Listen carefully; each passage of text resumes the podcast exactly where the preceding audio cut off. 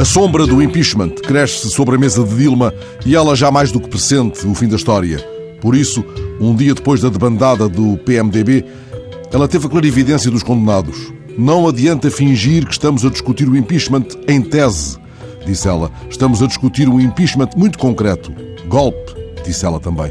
Os parceiros de anteontem iniciaram, entretanto, as manobras do que chamam o desembarque nem todos, como lembra o jornalista João Almeida Moreira hoje no DN, colocando aliás legendas aos três ministros que afinal não cumprem a ordem do partido e permanecem até mais ver no gabinete de Dilma. Marcelo Castro, o ministro da Saúde, recordista de gafos durante a crise do Zika, Cátia Abreu, ministra da Agricultura, a quem os ecologistas chamam Miss Desmatamento, e Celso Pancera, conhecido como pau mandado de Eduardo Cunha, o presidente da Câmara dos Deputados, mas que surpreendentemente não obedeceu à ordem de saída.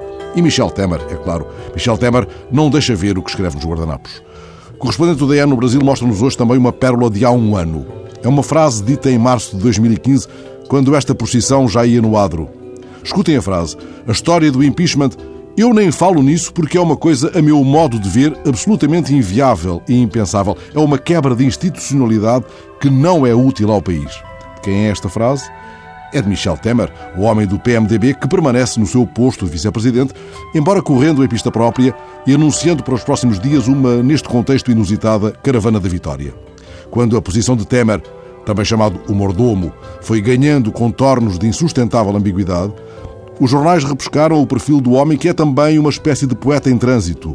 O Estadão lembrava há tempos as circunstâncias em que o vice de Dilma foi tomado por uma formidável febre poética passada, entretanto, a livro de 166 páginas, sob o título Anónima Intimidade. São 166 páginas de poemas curtos, anotados em guardanapos de papel durante as viagens entre São Paulo e Brasília.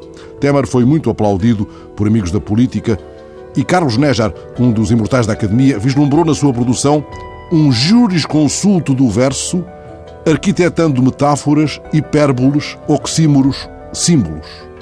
Temer prepara-se para iniciar uma pomposamente designada caravana da vitória e Dilma reza para que o andamento dos dias não dê ao ainda seu vice motivos para replicar um certo poema que chamou A Sintonia. São dois curtos versos perigosamente ambíguos. Lamentavelmente, as coisas andam bem, por isso andam mal os meus escritos. Dilma nunca terá desejado tanto o apuro formal do poeta Temer, por mais assintónico, na justa medida em que sobre para ela a possibilidade de dizer limpa-te a este guardanapo.